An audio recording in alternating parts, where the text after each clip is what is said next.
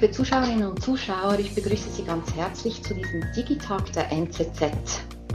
Ähm, Sie entschuldigen ähm, vielleicht die Bildqualität, aber auch wenn es vielleicht zwischendurch mal kleinere Störungen gibt wegen dem Abendlicht. Es ist ja ein wunderbarer Sommerabend und schön, dass Sie dabei sind. Also wir machen diese ganze Veranstaltung aus Corona-Gründen, aus unserem Homeoffice oder aus dem Büro heraus. Deshalb ist die ist vielleicht nicht die absolut perfekte Technik. Ähm, das Thema, ähm, wie Sie das sicher wissen, ähm, es geht um die, den, den, Familienzustand im Ausnahmezustand äh, äh, während des Lockdowns.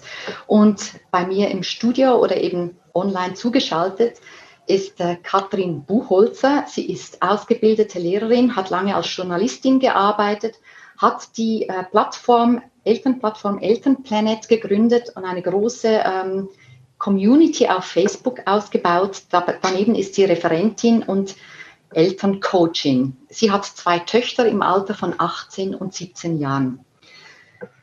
Dann haben wir Philipp Ramming. Er arbeitet seit 30 Jahren als Kinder- und Jugendpsychologe, ist Psychotherapeut und Erziehungsberater und berät in dieser Funktion Eltern, Kinder, Jugendliche, aber auch Lehrer und Schulen auf ihrem Weg. Zudem ist er auch Präsident der Schweizerischen Vereinigung für Kinder- und Jugendpsychologie. Auch er hat zwei Söhne, die sind aber schon ausgeflogen und erwachsen. Und dann der letzte Gast, das ist die Nicole Gutschalk. Sie ist die derzeitige Leiterin des Mama-Blogs. Sie war Redaktorin bei der Annabelle, hat mit mir zusammen das Elternmagazin Wir Eltern neu gelauncht und auch eine, eine eigene Plattform gegründet, Familia, familianistas.ch. Auch sie ist Mutter von drei Kindern ähm, im Alter von 16, 12 und sechs Jahren. Ähm, während des Talks können Sie, liebe Zuschauerinnen und Zuschauer, ähm, auf, dem, auf dem Feature FNA Fragen an uns schicken, die wir dann auch beantworten werden. Zudem werden während der Umfrage auch äh, auf dem Screen Umfragen ein, eingeschaltet, also dass Sie Zahlen sehen, äh, die zum Thema passen. Und Sie können auch an Umfragen teilnehmen, müssen aber nicht unbedingt. Gut, damit starten wir die Diskussion gleich ähm, mit Frau Gutschalk. Und zwar würde mich interessieren, was denn eigentlich die größte Herausforderung war jetzt in diesen drei Monaten oder in den sechs Wochen, wo wirklich der Lockdown da war, aber in den drei Ausnahmezustandsmonaten. Ja, also vielleicht möchte ich kurz sagen, dass ich eigentlich nicht nur negativ empfunden habe, weil man sich ja zum ersten Mal, also für mich zumindest, seit langem wieder mal als Familie gespürt habe. Das fand ich eigentlich grundsätzlich ganz toll, dass man zu fünft wieder mal sich gespürt hat. Ähm, zu den Herausforderungen würde ich vielleicht sehen, dass mein ältester Sohn, der ist 16, wie bereits gesagt, das fand ich jetzt, er hatte bestimmt am meisten Mühe, würde ich jetzt mal sagen, von meinen Kindern, weil das ist ein Alter, wo man sich draußen bewegt, man geht seinen Hobbys nach, man trifft Freunde und man, man erlebt viel und, und ähm, entdeckt auch seine eigene Identität unabhängig von zu Hause natürlich. Und das fiel natürlich von heute auf morgen weg bei ihm. Und das war für mich als Mutter nicht ganz einfach zu sehen. Also, dass er dann plötzlich so viel zu Hause war und auch, glaube ich, ein bisschen verloren in dem ganzen, ähm, in dieser ganzen Situation, sich natürlich vermehrt dann auf Geräte und Gamen und so weiter ähm, zurückgezogen hat. Eine Sache, die ich eigentlich nicht kannte zuvor. Also, das war nicht so typisch für ihn. Und das zu sehen hat mich dann schon auch ein bisschen ratlos zurückgelassen, würde ich mal sagen. Das war bestimmt die große Herausforderung. Ja. Und der Kleine? Ja, der Kleine ist ja zehn Jahre jünger, der ist sechs, der musste auch noch nicht homeschoolen und so weiter. Für ihn war es halt eher noch schwierig zu sehen, dass in unserer Straße, wir, wir wohnen in einem Reihenhausquartier, dass die, ähm, die Familien unterschiedlich mit dieser Situation natürlich umgehen oder umgegangen sind. Also es gab Kinder, die waren von Tag eins weg zu Hause fast schon eingesperrt oder der Gartenzaun ging zu und man durfte nur bis zum Gartentor und nicht weiter. Und wir haben die Ansicht vertreten, dass er auf der Straße Fußball spielen darf und halt so zwei, drei Sozialkontakte. Wir wollten diese Normalität, weil wir es ja in der Schweiz auch konnten. Wir waren nicht in Spanien und nicht in Italien. Waren wir der Ansicht, das wollten wir ihm gewähren. Und das war, glaube ich, nicht ganz einfach zu sehen, warum es denn andere anders machen. Mhm. Und das mit ihm so zu diskutieren, das war nicht einfach. Genau.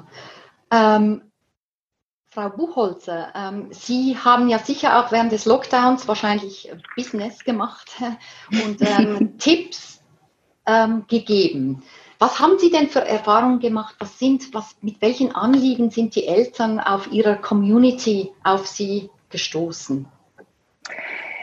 Ja, da gibt es ganz viele unterschiedliche ähm, Fragen natürlich. Ähm, ich glaube schon, dass es am Anfang für die meisten sehr, sehr schwierig war, halt diese Schulsituation irgendwie zu managen. Also das war für viele wirklich sehr, sehr schwierig, gerade auch, weil es sehr unterschiedlich war von den Schulen. Es gab Schulen, die haben das wirklich gut gelöst, die haben wirklich einen Plan geschickt, da wusste man, das und das ist zu erledigen. Und es gab aber auch Schulen, die haben die Eltern wirklich alleine gelassen und ähm, sich da wirklich zu organisieren, das war jetzt für die Eltern mit Schulkindern, glaube ich, wirklich ganz, ganz schwierig. Das, mhm. das war eine große Herausforderung. Mhm.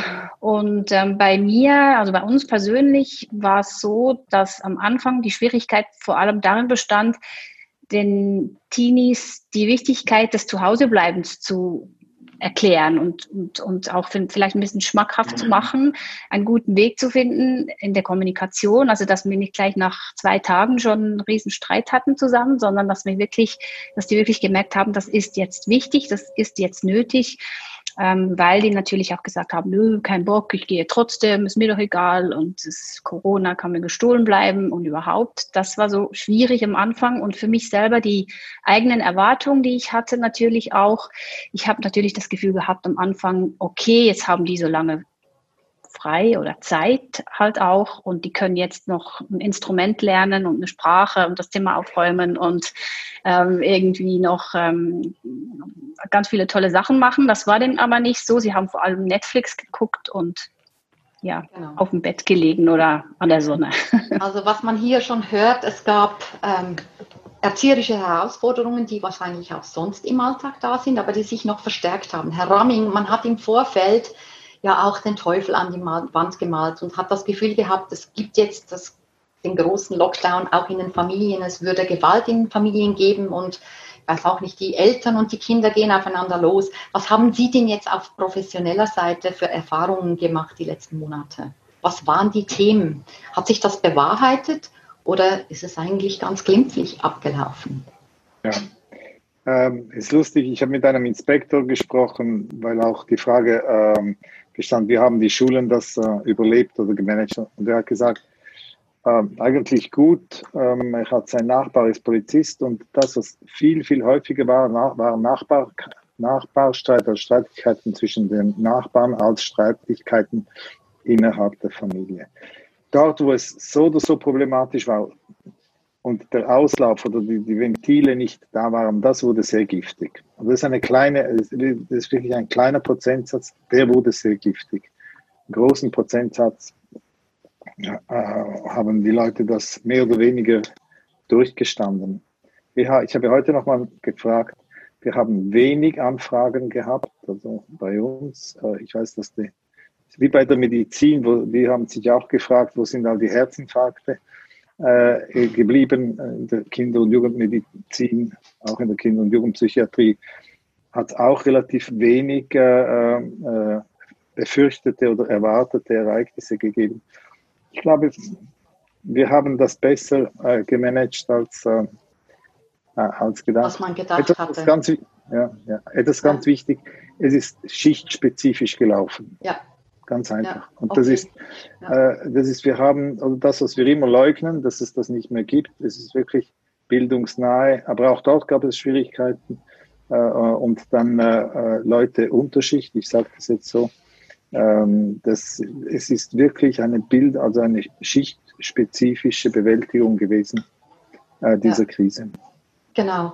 Ähm, da ähm, hat, haben wir eine Folie dazu, weil Umfragen von Sotomo haben gezeigt, dass, ähm, dass das sieht man sehr schön, dass also tatsächlich die Arbeitsbelastung von ähm, Haushalten mit Kindern in der, das, in der, die Mitte-Grafik zeigt das sehr schön, dass dort die Arbeitsbelastung wirklich angestiegen ist. Also das, das merkte man schon.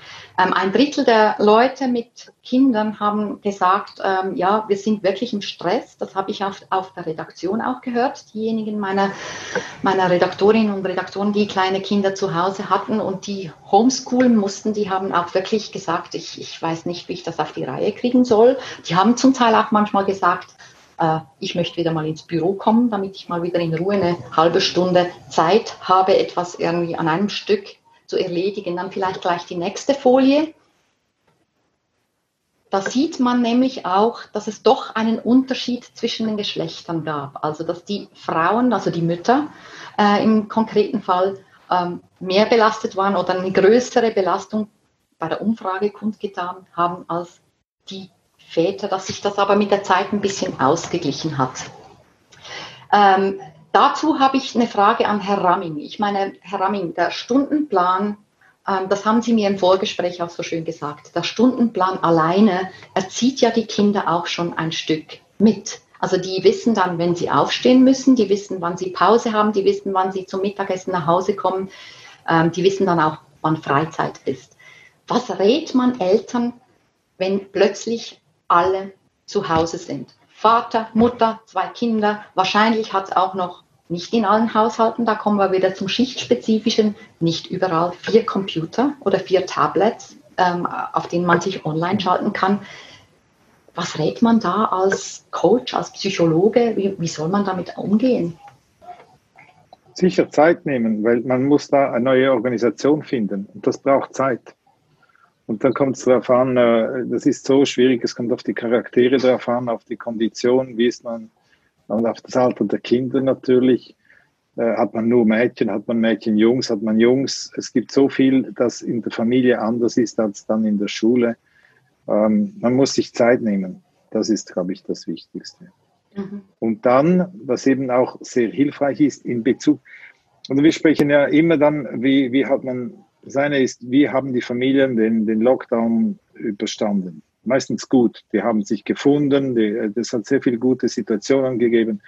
Und dann ist die zweite Frage, ja, äh, Lockdown und Schule. Ja. Und da ist es wirklich, äh, wie Frau Buchholzer äh, gesagt hat, zentral gewesen, wie die Schule mit den Familien kommuniziert hat. Bei den einen war das geschickter, bei den anderen weniger geschickt. Und es hat zum Beispiel ein großer Unterschied war, wenn die Schulen einen Wochenplan geschickt haben und dann gesagt haben, okay, nächsten Montag wollen wir sehen, äh, wo, wo ihr äh, hingekommen seid. Ihr könnt Fragen stellen. Das wurde dann zum Teil genutzt. Äh, das war aber anders als die Schulen, die Aufgaben gegeben haben und eine, Rhythmo, eine Rhythmik mhm. ähm, äh, reingebracht haben. Eine Oberstufe zum Beispiel, der Lehrer jeder Morgen um 8 Uhr, was macht ihr heute? Ich will äh, 12 Uhr will ich Ergebnisse sehen. Und das ist dann eine Strukturierung von außen, die sehr hilft in Bezug auf die Schule. Genau. Wir haben Bezug Familienleben, ja. äh, Freiraum. Das andere ist Umsetzen einer staatlichen, äh, eines staatlichen Auftrages mit privaten Mitteln. Also das genau. ist in die Schule. Also, und ja, da haben wir ja keine Erfahrung das ist jetzt das erste Mal, dass das so gelaufen ist. Genau. Ähm, also die Struktur von außen, die dann letztlich von den Lehrerinnen und Lehrern kam, war sehr wichtig. Also ob man kontrolliert wird oder nicht, ob man unglaublich viel Freiheit hat und vielleicht mit dieser Freiheit auch überfordert. Dann gibt es ja auch noch die Struktur, die man selber schaffen kann. Frau Buchholzer, ähm, das, Sie bringen ja auf Ihren Videos auf Elternplanet jeweils ganz konkrete Tipps. Wie schafft man denn als Eltern eine Struktur in einem Lockdown? Und das kann ja durchaus, wenn kein Lockdown mehr kommt, was wir ja alle hoffen, kann ja durchaus auch ein Tipp sein, wie man das schafft ähm, für Aufgaben oder für ähm, Wochenpläne, die ja auch immer häufiger ähm, äh, kommen und die selbstständiges Lernen fördern. Wie schafft man das als Eltern? Wie, wie, wie bildet man eine Stundenplanstruktur oder zumindest einen Rahmen für die Kinder, die es ihnen einfacher macht, dann irgendwie auch ähm, Freizeit und Schulzeit sozusagen zu unterscheiden? Also ich glaube, ganz wichtig ist, dass man die Kinder von Anfang an mit ins Boot holt, dass es nicht so ist, wir Eltern gegen die Kinder, sondern wir sind eine Familie und wir müssen irgendwie eine Struktur schaffen, dass wir diese, diese Zeit einigermaßen unbeschadet ähm, überstehen. Und da ist es hilfreich, wenn man das am Anfang macht, also nicht erst um halb zehn oder um halb neun am Morgen, wenn schon alle irgendwie hysterisch in das Haus rennen, sondern wirklich mal in einer ruhigen Minute zusammensetzt und schaut, sagt, schaut mal, ähm, wie wollen wir das lösen? Vielleicht auch guckt, wann ist ähm, der Beginn am Morgen? Macht das Sinn, dass man schon um halb acht anfängt? Vielleicht etwas später, damit die Eltern noch eine Stunde für sich Zeit haben. Wie machen wir das mit den Pausen? Ähm, machen wir die auch alle 45 Minuten? Wie lange dauern die? Was machen wir in den Pausen? Was ist da so quasi erlaubt?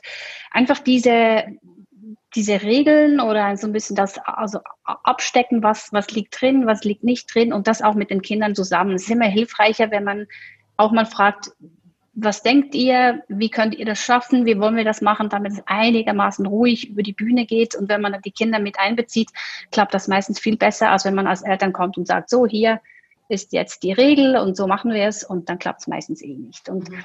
ich glaube, Strukturen sind sehr wichtig, was auch Herr Ramming gesagt hat. Ähm, Rituale sind ganz wichtig und da kann e-, eben auch helfen, wenn man selber solche einführt, zum Beispiel ähm, am Morgen, dass halt irgendwie Morgenstart ist. Das kann auch sein, so wie in der Schule, äh, Slüti, also die Glocke, die dann halt klingelt, wenn man weiß, jetzt beginnt so quasi eine Stunde, wo wir einfach um, uns um die Schule kümmern. Vielleicht auch zu den Pausen, dass jemand von den Kindern ähm, dann die Glocke läuten darf. Ähm, jetzt ist Pause und dann das andere Kind wieder, wenn es weitergeht. Einfach solche kleinen Rituale einführen, wo die Kinder auch genau wissen, ähm, ja, das, das gehört irgendwie zu unserem Struktur, zu unserem Ablaufplan gehört das mhm. dazu. Man kann auch eine Sanduhr stellen zum Beispiel, wenn man, ähm, wenn die Kinder vielleicht nicht so recht wissen, wie lange dauert jetzt denn quasi unsere Unterrichtsstunde, dass die auch nicht ständig all, alle fünf Minuten fragen, habe ich jetzt Pause, sondern das sehen sie dann auch gleich ähm, bei der Sanduhr, ach nee, das geht jetzt noch ein Weilchen. Ähm, solche Dinge können helfen, einfach auch so eine gewisse Ruhe ähm, reinzubringen, in den Alltag, genau. genau. Frau Gutschalk, ähm, Sie haben äh, zwei Söhne und eine Tochter. Genau. Ich habe das jetzt in meinem Umfeld wirklich auf der Redaktion viel gehört, dass die Mädchen oder die jungen Frauen, je nach Alter, ähm, sehr viel schneller in diesen neuen Rhythmus gefunden haben, dass sie selbstständig arbeiten und äh, ihre Sachen zum Teil auch schnell erledigt haben und dann mehr Freizeit haben. Haben Sie diese Erfahrung auch gemacht und wie haben Sie da wie sind Sie vorgegangen? Genau, also ich war glücklicherweise nicht in der Situation, dass ich solche Strukturen überhaupt einführen musste mit Sanduhr und so weiter, weil jetzt gerade meine Tochter ist äh, extrem selbstständig, war sie aber auch schon zuvor. Mhm. Also sie hat, ähm, sie schreibt auch selber ihre Wochenpläne dann noch in Schönschrift und es ist ihr extrem wichtig, diese Sachen auch noch nicht nur zu erledigen, sondern das auch schön aufzusetzen, was sie zu tun hat. Da ist sie sehr pflichtbewusst und das hat sie, ähm, sie hat auch den Rhythmus selber vorgegeben. Sie ist morgens um acht aufgestanden und zuerst Gymnastik gemacht. Hat sich da ein Programm zusammengestellt, ähm, gefrühstückt und dann an die Hausaufgaben gesessen. Also extrem vorbildlich. Ich hätte es Hätte ich, wäre es von mir aus gekommen, wäre es sehr wahrscheinlich nicht gegangen. Ähm, der Kleine ist eben noch im Kindergarten, bei ihm war es auch nicht so zentral. Und der 16-Jährige, muss ich zugeben, der war schon länger im Bett, ja. Und der war dann jeweils um 11 Uhr, musste der so Zoom-Schaltungen mit der Schule machen. Und das hat er natürlich wahrgenommen.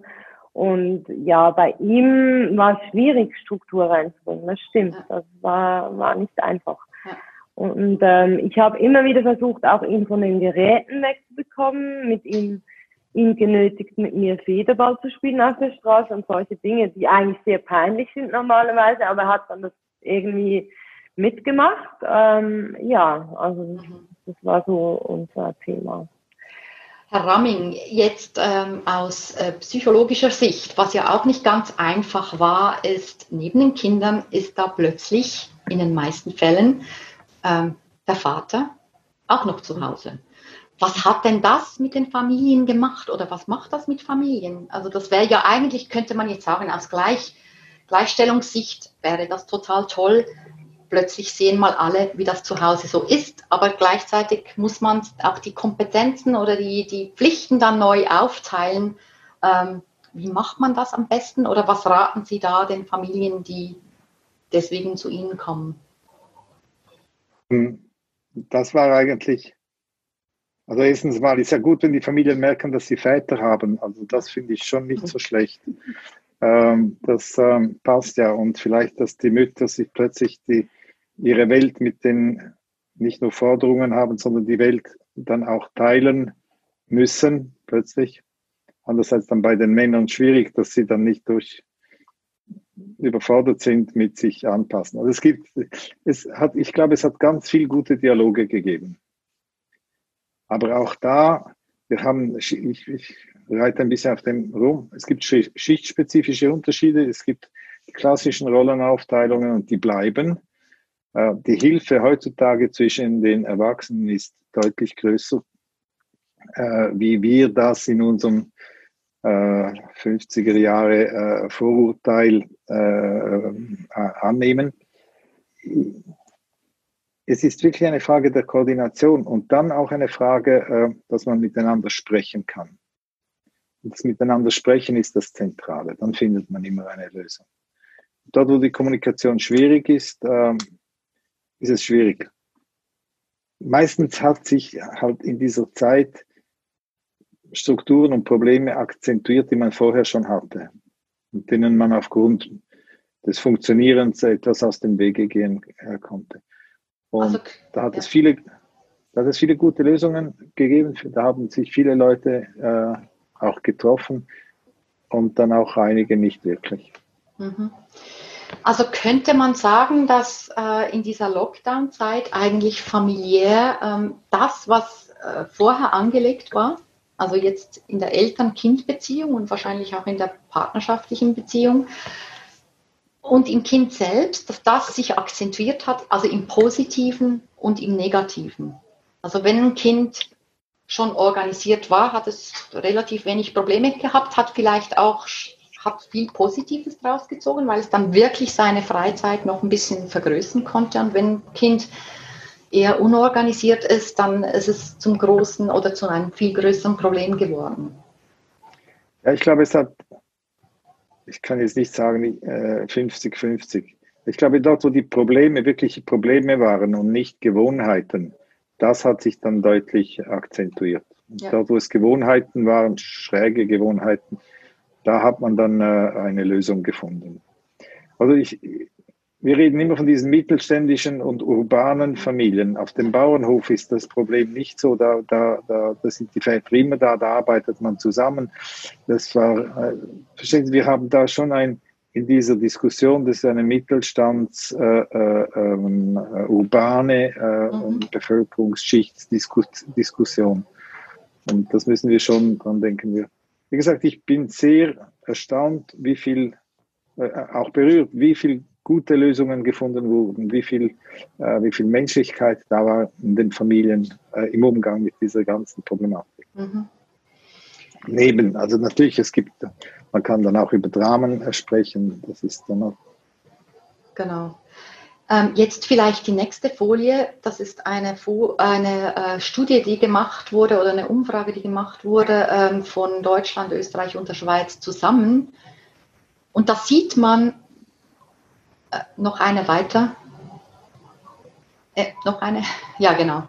Da sieht man relativ deutlich, dass ähm, die Verteilung von wie viel Zeit hat man verwendet, um Hausaufgaben zu machen, wie viel Zeit hat man verwendet, eben, um Netflix zu schauen beim Computer. Und da sieht man, steht auch oben im Text sehr deutlich, dass eben die Kinder, die Mühe haben, dann einfach noch mehr gechattet haben oder noch mehr äh, auf den Geräten gesessen sind. Äh, äh, Netflix, ähm, Videogames, äh, Chats, Partys auf Zoom und so weiter und so fort. Das war ein Thema, das wir auch auf der Redaktion, war sehr interessant, ähm, immer wieder ähm, diskutiert haben.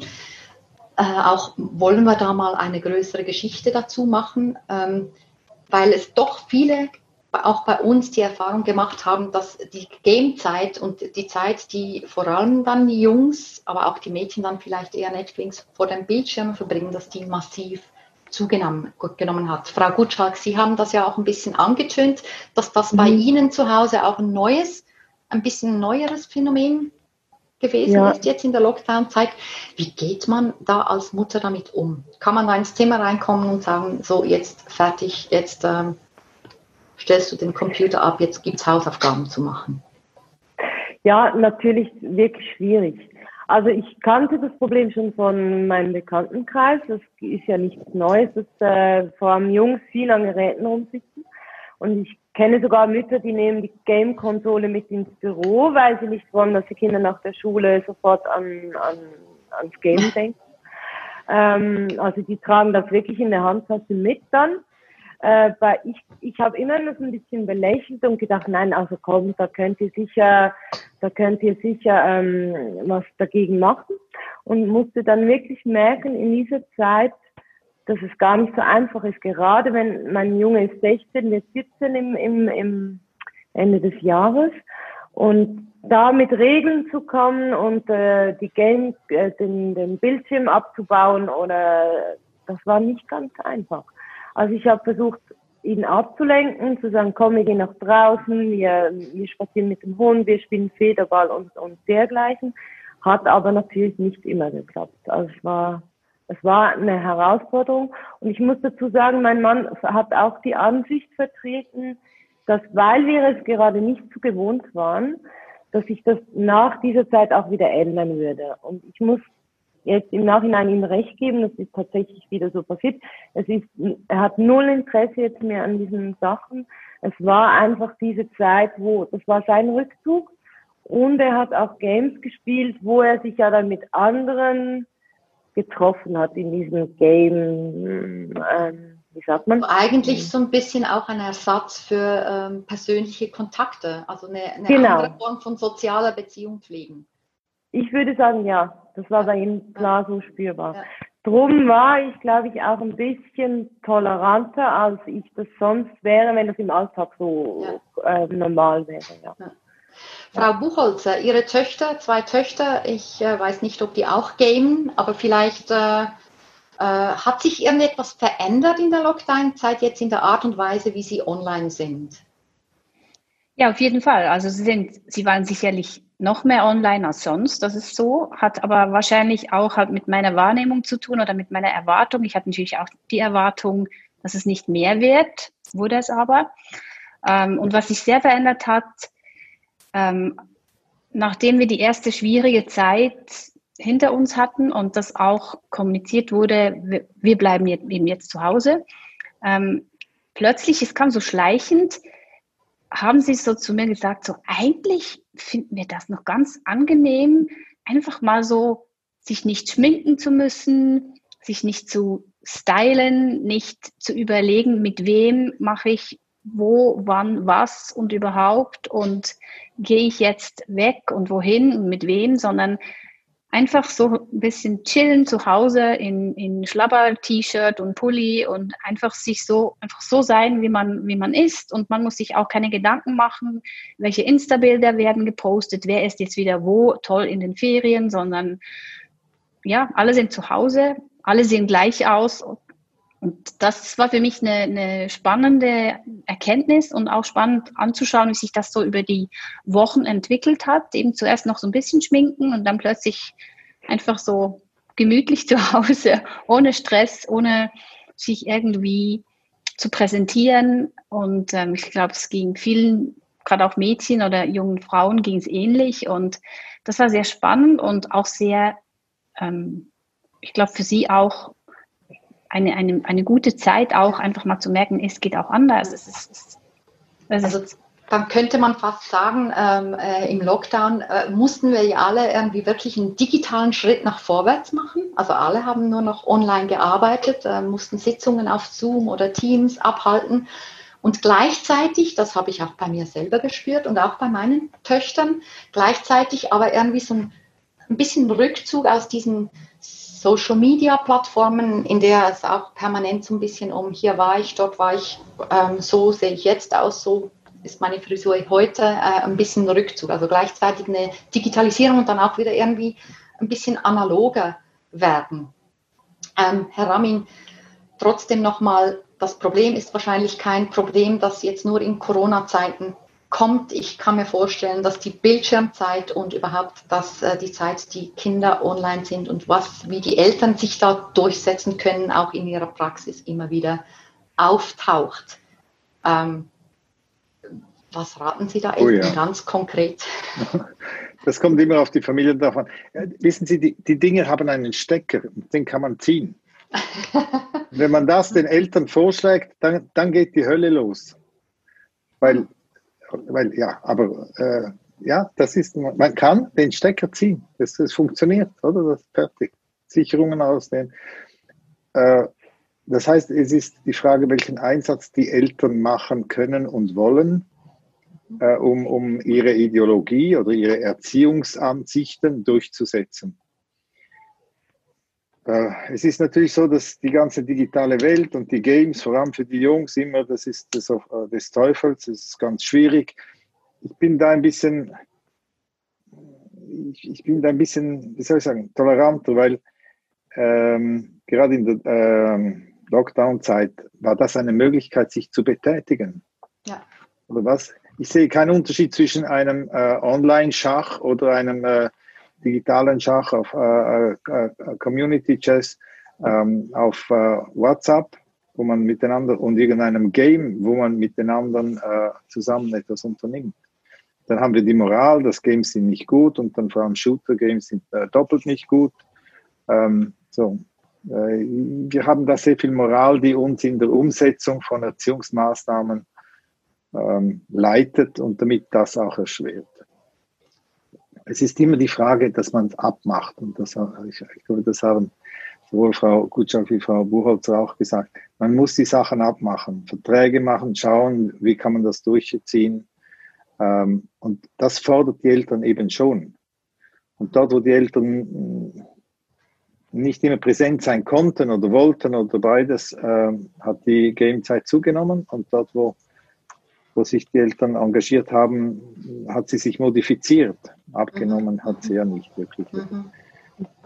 Es, mhm. äh, es ist, wir haben da plötzlich ein Ding in der Familie, das stört. Das ist die ganze digitale Welt. Es stört die Erwachsenen, es stört. Das schönste Erlebnis hatte ich ein Mädchen, das, das wirklich Schwierigkeiten hatte, und bis in alle Nächte ähm, auf diesen Medien war. Es war im Lager und kam zurück und hat ihre, ihres Ladegerät vergessen. Und die Eltern haben sich geweigert, ein Ladegerät zu organisieren. Und die hat ganz andere Mechanismen entwickelt. Ganz plötzlich war da eine, eine andere Freiheit. Ganz plötzlich hat sie andere Sachen gemacht. Und das hat sie dann auch formuliert. Ja, das hat sie so gesagt. Ja. ja, ja, ja, das hat sie. Und dann habe ich, äh, und das, das ist so, ja, plötzlich, der konnte durchschnaufen. Genau das, was, was in dieser äh, Lockdown-Zeit vielleicht für die Mädchen mehr, was äh, wegen sozialen Stress und dem Schminken und all dem, mhm. Mhm. auch ein Durchschnaufen war. Das mhm. ist so. Mhm.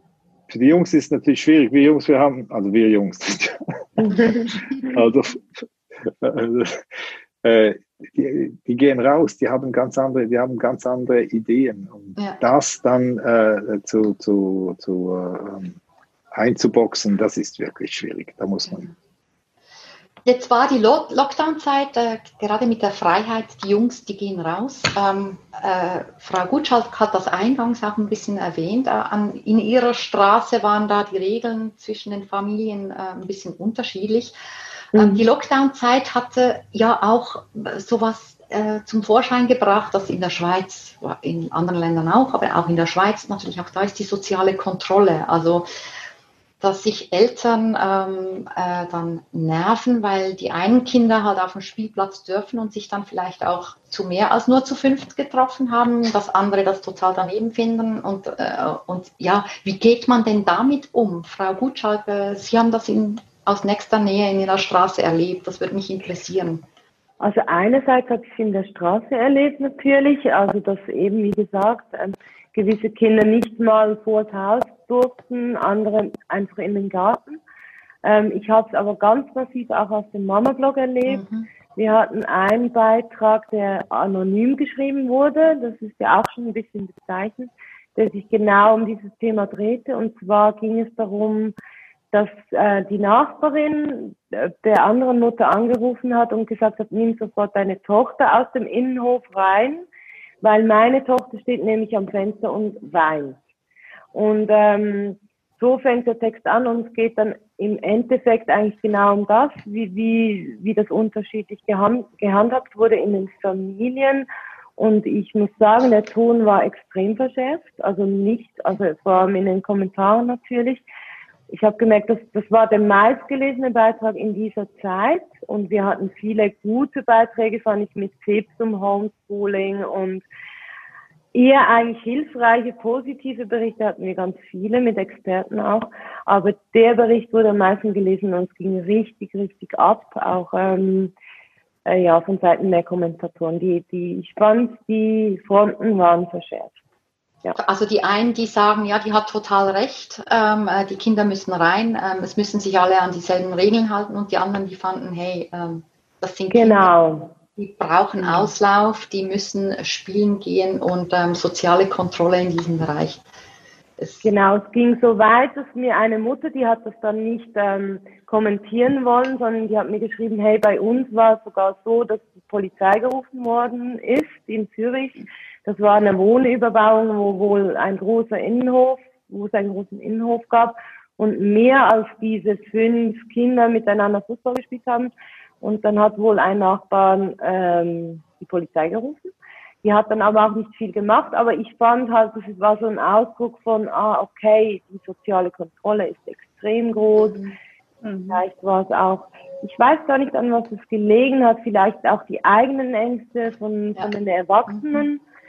Man wusste ja selber nicht genau, man, vielleicht hatte man Ängste Existenzängste, Ängste, die noch dazu kamen und so weiter. Ich glaube, das war, ja, vielleicht hat es dies zu dieser Ver Verschärfung geführt. Ich kann es nicht genau sagen, aber ja. Ich finde es doch, ich finde es doch erstaunlich. Ich habe es auch so erlebt und trotzdem ist es irgendwie merkwürdig, weil es gibt ja auch sonst, wenn jetzt nicht Corona und Lockdown ist, immer wieder verschiedene Regeln. Also es gibt Kinder, die müssen um neun ins Bett und andere müssen um zehn und jemand darf zwei Stunden Fernsehschauen jemand nur eine Stunde. Und also gibt es ja so viele unterschiedliche Regeln, dass es jetzt in dem einen Bereich jetzt so ähm, diskutiert wurde, dass ähm, eben auch Polizei gerufen wurde oder dass das so heftig diskutiert wurde. Das ist schon erstaunlich. Vielleicht hat es auch ein bisschen damit zu tun, weil es halt, weil es halt so ein Befehl von oben war, also mhm. also weil man das nicht mhm. selber entschieden hat, dass es jetzt so ist und weil es auch nicht ganz klar formuliert war. Es war ja so ein bisschen hm, man wusste nicht so genau, gilt es jetzt oder nicht.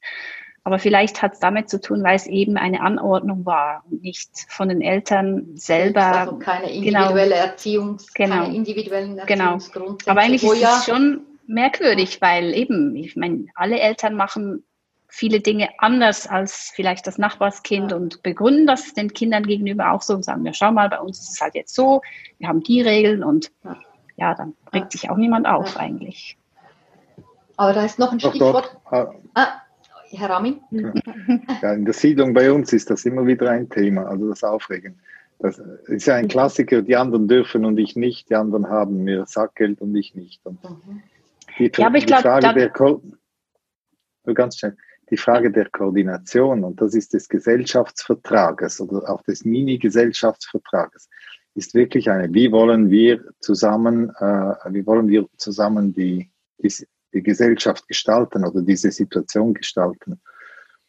Und das hat, ja, im Hintergrund ist es die ganze Triebkontrolle und die ganze äh, äh, sich einfügen als Individuum in eine, in eine Gruppe, in eine Gesellschaft und, und halt die, die Macht haben äh, oder die die Polizei rufen, die, die, die versuchen ihre Macht und ihre Ansicht durchzusetzen, weil sie die andere Ansicht nicht ertragen. Das ist ganz einfach.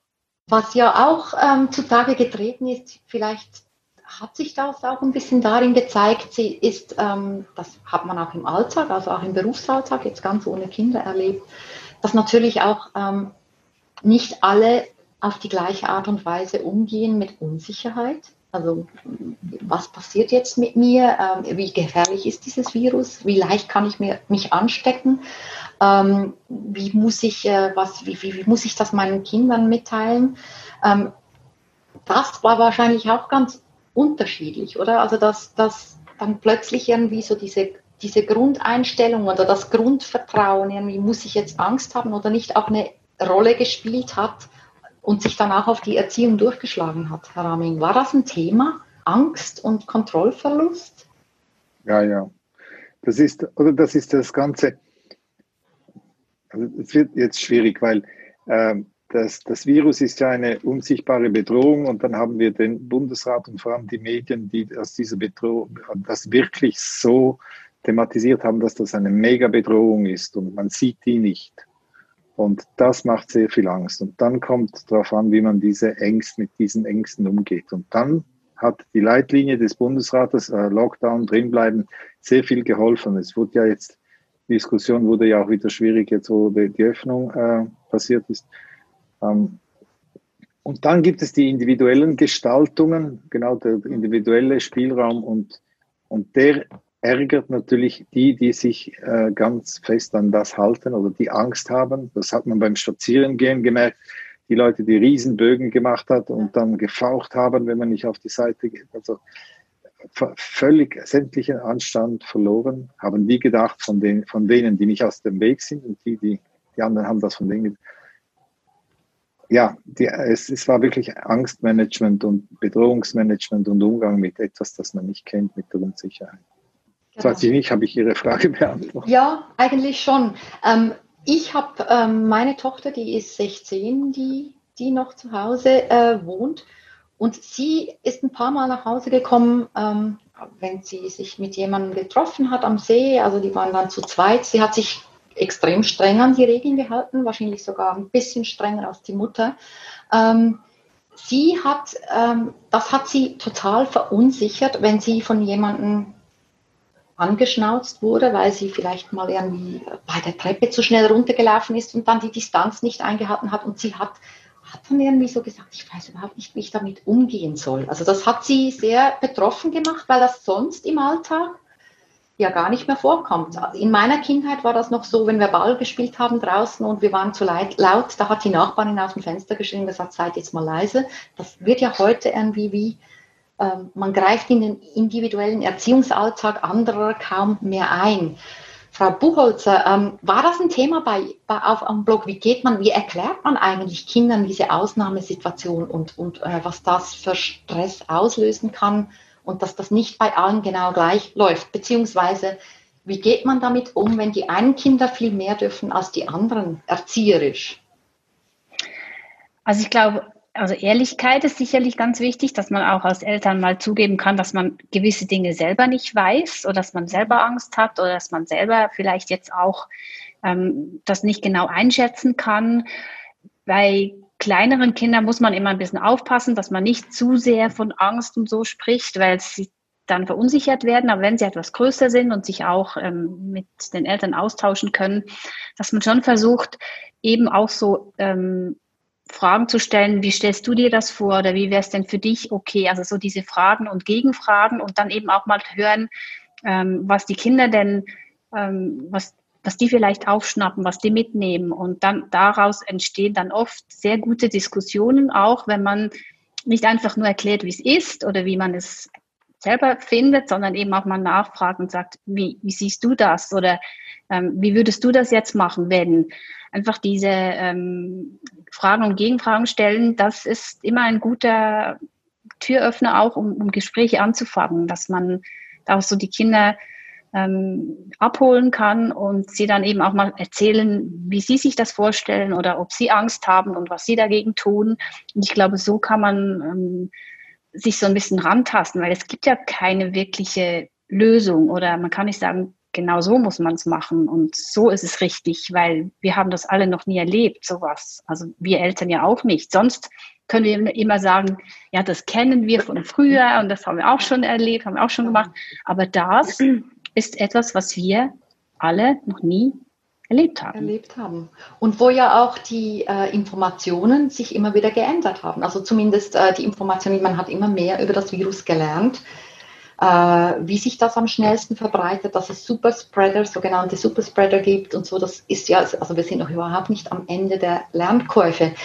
Ähm, ich bin darauf aufmerksam gemacht worden, dass am Schluss noch Zeit bleiben sollte für Fragen. Ähm, ich weiß auch noch nicht, wie viele Fragen jetzt da sind, aber etwas möchte ich trotzdem noch diskutieren. Und zwar ähm, habe ich mich wirklich gefragt, was wird eigentlich nachhaltig bleiben. Ich glaube, das wurde ganz oft auch in gesellschaftlicher Hinsicht diskutiert. Werden wir jetzt alle uns ein bisschen zurücknehmen? Werden wir äh, unterschiedlich reisen, weil wir jetzt gelernt haben, ähm, es muss ja nicht immer irgendwie Amerika oder äh, Asien sein. Werden wir ähm, häufiger zu Hause kochen? Werden wir wieder mehr Gesellschaftsspiele spielen und Zeit zusammen verbringen? Werden wir äh, die Kinder ähm, anders, was wird sich ändern, was wird bleiben und was äh, wird vielleicht auch wieder verschwinden. Ähm, das würde mich jetzt interessieren, vielleicht fangen wir gerade mit Ihnen an, Frau Buchholzer. Was denken Sie, was in, im, im, Erziehungsbereich, was hat dieser Lockdown Eltern gelernt und war, was für eine für Einsichten werden Sie auch weiterhin mitnehmen? Also ich glaube, es, es hat sicher in viele Familien trotz allem Ruhe gebracht. Ähm, man hat plötzlich wieder die Kinder am Tisch. Bei uns war das zum Beispiel so. Also wir hatten am Mittag normalerweise äh, war das immer schwierig oder wenn wir im Gruppenchat geschrieben haben, war eigentlich, glaube ich, die meistgestellte Frage, wer kommt zum Essen oder wer ist wann zu Hause oder ist überhaupt jemand zu Hause? Und das war jetzt keine Frage mehr, weil eigentlich alle immer da waren. Ähm, man hat Dinge gemacht, die man schon lange nicht mehr gemacht hat. Ähm, eben Fernsehabend mit Popcorn, Spiele gespielt und so weiter. Und ähm, ich glaube auch, dass die Erkenntnis, dass es eigentlich gar nicht so viel braucht, Freunde, Familie, Gesundheit, ich glaube, das ist nicht nur bei den Erwachsenen angekommen, sondern eben auch ähm, bei den Jugendlichen, bei den Kindern, einfach auch zu merken, hey, wie wichtig ist mir mein Umfeld? Das ist eigentlich alles, was ich brauche. Ähm, und alle anderen Dinge, ja, sind nicht unbedingt so nötig. Und was bei uns jetzt noch lustig war, ähm, wir haben jahrelang, ich habe so einen peinlichen Einkaufswagen, wo man so einen Oma-Einkaufswagen. Und da war wirklich jahrelang die Diskussion, nee, also mit dem gehe ich nie einkaufen, vergiss es bei meinen Mädels. Und erstaunlicherweise während des Lockdowns sind die fast jeden Tag fröhlich mit diesem peinlichen Einkaufswagen einkaufen gegangen ähm, es hat sie überhaupt nicht gekümmert, ob das jetzt blöd aussah oder was auch immer. Also es hat schon wirklich so kleine, lustige Dinge auch in Bewegung gesetzt, wo wir auch jetzt drüber lachen und ich ihnen auch sage, okay, das könnte, diese Ausrede könnt ihr jetzt nicht mehr bringen, ähm, weil sie eben den Einkaufswagen jetzt benutzt haben. Und ähm, ja, ich glaube, das ist, das ist so die, die, die Erkenntnis draus, dass wir Dinge mhm. gemacht haben, die wir schon lange nicht mehr gemacht haben und, und vorher auch nicht vorstellen kon konnten, dass wir sie machen. Herr Ramming, was denken Sie als Fachmann? Was, glaube, was ist den Leuten bewusst geworden? Auf jeden Fall, dass die digitalen Medien äh, sehr sinnvoll sind. Wir haben dort eine neue Welt kennengelernt. Mhm. Das kann im Schulbereich besser eingesetzt werden. Das kann, ich kenne das in der Musikschule. Äh, ich bin da noch engagiert, auch dort im Musikunterricht. Man kann das wirklich besser einsetzen. Und es wird aber das bleiben, was wir äh, üben. Es wird das bleiben, das wir umsetzen. Das weiß ich noch nicht genau, was das ist. Es ist sicher die Erfahrung in der Familie, dass man auch zusammen etwas machen kann.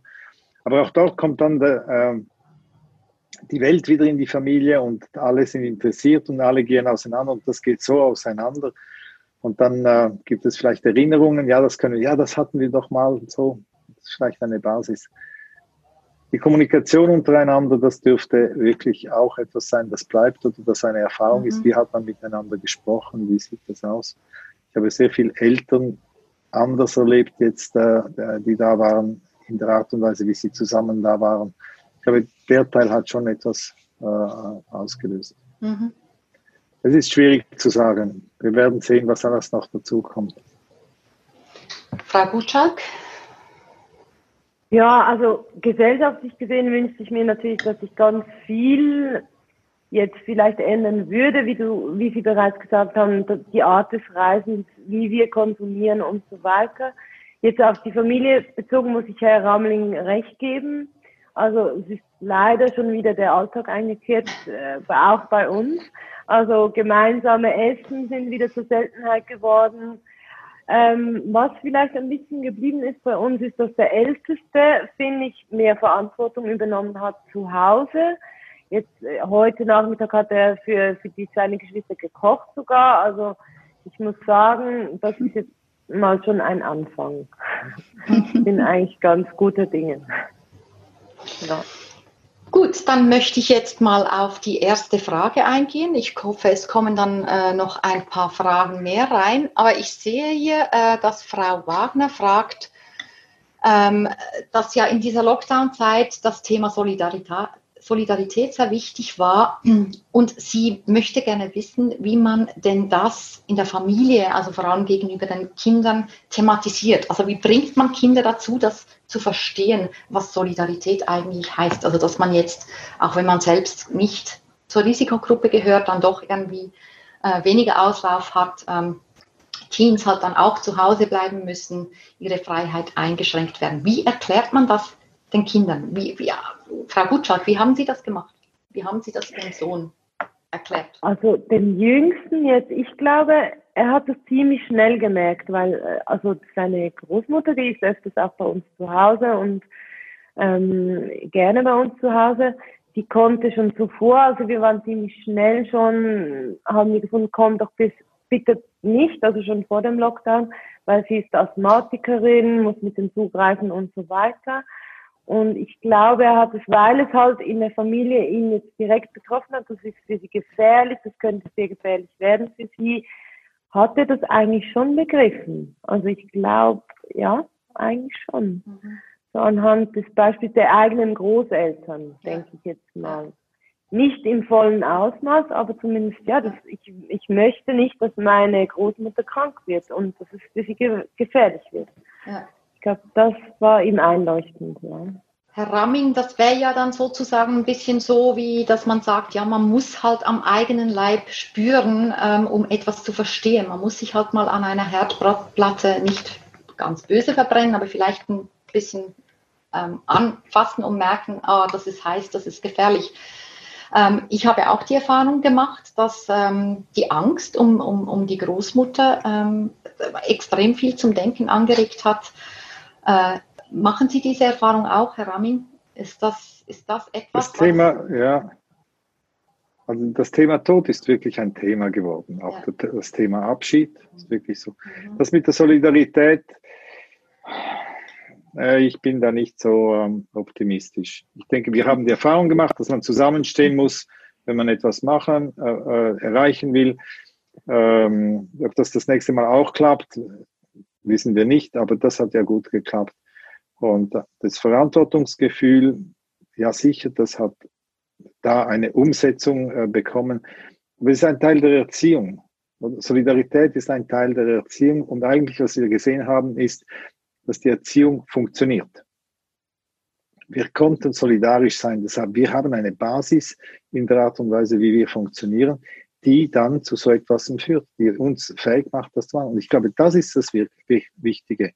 Zu sehen, dass in der Erziehung, in der Empathie, also in, in Lernen, was bedeutet das für die anderen und was für, haben wir für eine Verantwortung den anderen gegenüber, der Teil, der wird bleiben. Und da kann man wirklich etwas machen. Frau Buchholzer, ich gebe Ihnen auch noch das Wort. Mhm. Ähm, also ich denke auch, die Solidarität hat sich jetzt, ich, ich kann es vielleicht jetzt eher aus der Sicht von den Teenies ähm, erklären oder vielleicht noch was dazu sagen, weil ich gemerkt habe, dass es schon so ein bisschen geändert hat. Also am Anfang waren die auch so, oh, Corona ist mir doch egal, gehe ich trotzdem raus. Und dann plötzlich hat sich das so ähm, geändert, eben auch durch die Berichte in den Medien, weil man auch gehört hat, hey, da gibt's Nachbarschaftshilfen, da geht man einkaufen für ältere Menschen, ähm, die Großeltern, man, man, muss für die Großeltern einkaufen gehen.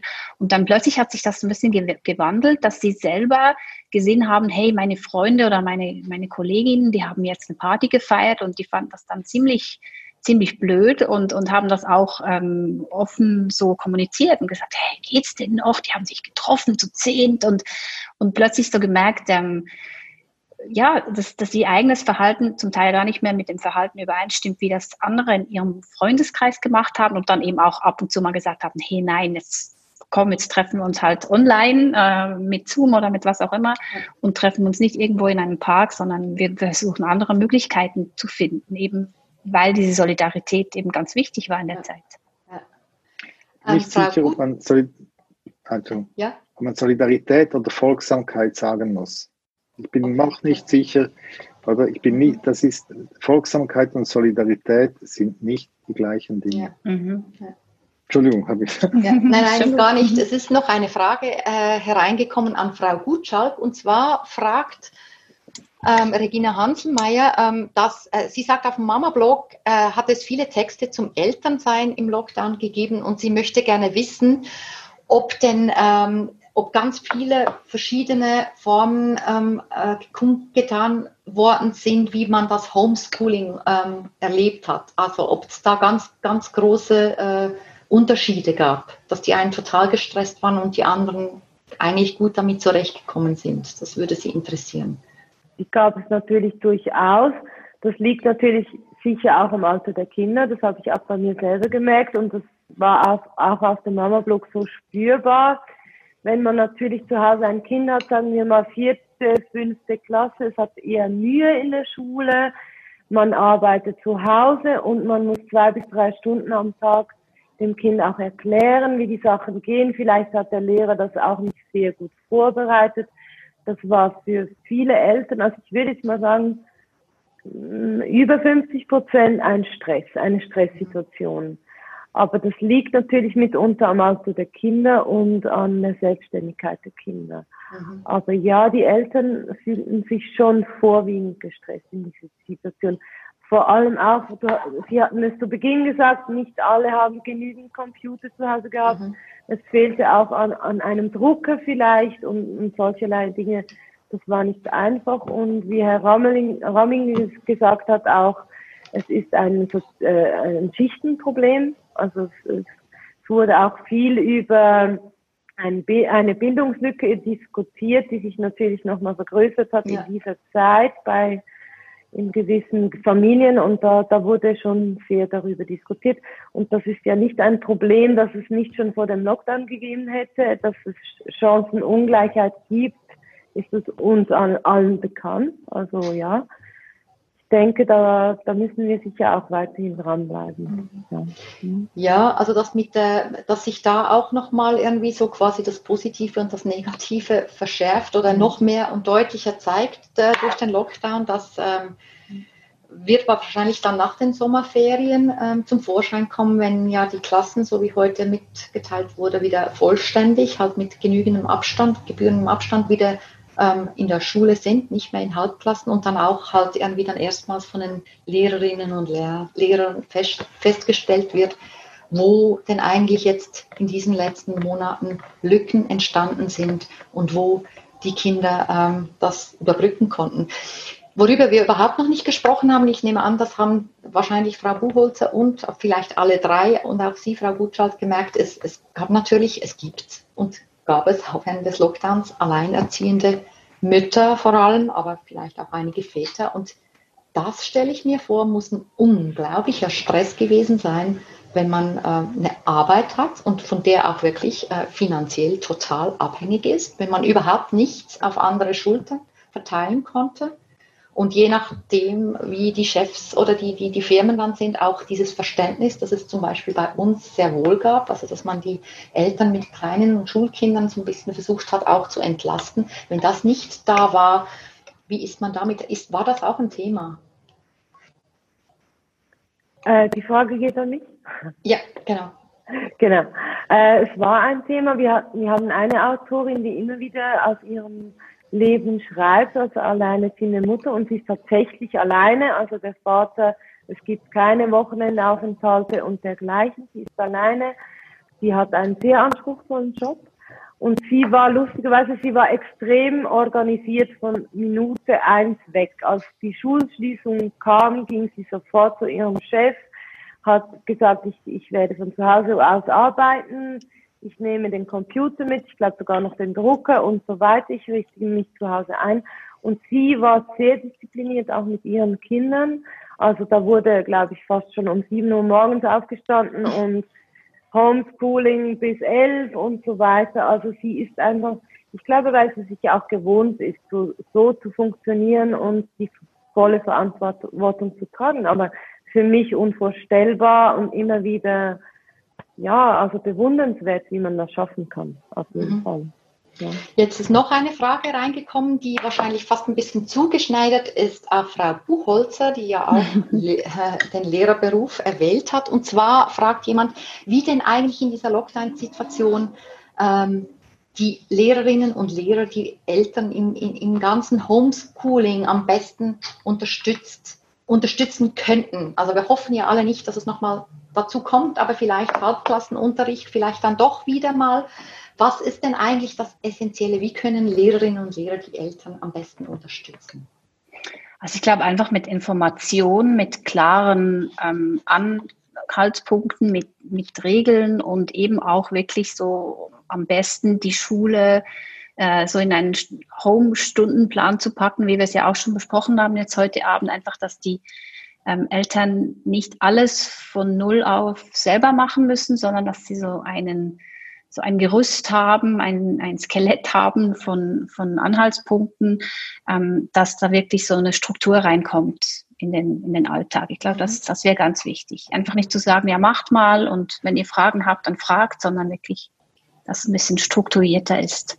Genau, also sozusagen äh, äh, Aufgaben zu geben und dann ganz klar zu kontrollieren, wenn sie wieder eingereicht werden müssen und dann vielleicht eine Fragestunde, die zu einer bestimmten äh, Zeit dann genau. irgendwie, wo die Lehrerin zur Verfügung steht, so dass die Kinder ja. ein bisschen auch genau. Struktur dadurch bekommen. Mhm. Gut, ähm, das waren eigentlich alle Fragen, äh, so wie ich das sehe. Ich habe noch eine gesehen, die an mich war. Soll ich die ah, auch ja, noch schnell beantworten? Ja, gerne, ähm, ja, auf alle Fälle. Lesen ähm, Sie genau. vielleicht noch Soll ich schnell vorlesen? Ja, okay. Gerne. Frau Buchhalter, Sie haben die Kommunikation mit kleinen Kindern erwähnt. Für uns war es eine große Herausforderung, unserer dreijährigen Tochter die Situation zu erklären und warum sie während dem Lockdown nicht in die Kita durfte, die Großeltern nicht treffen konnte.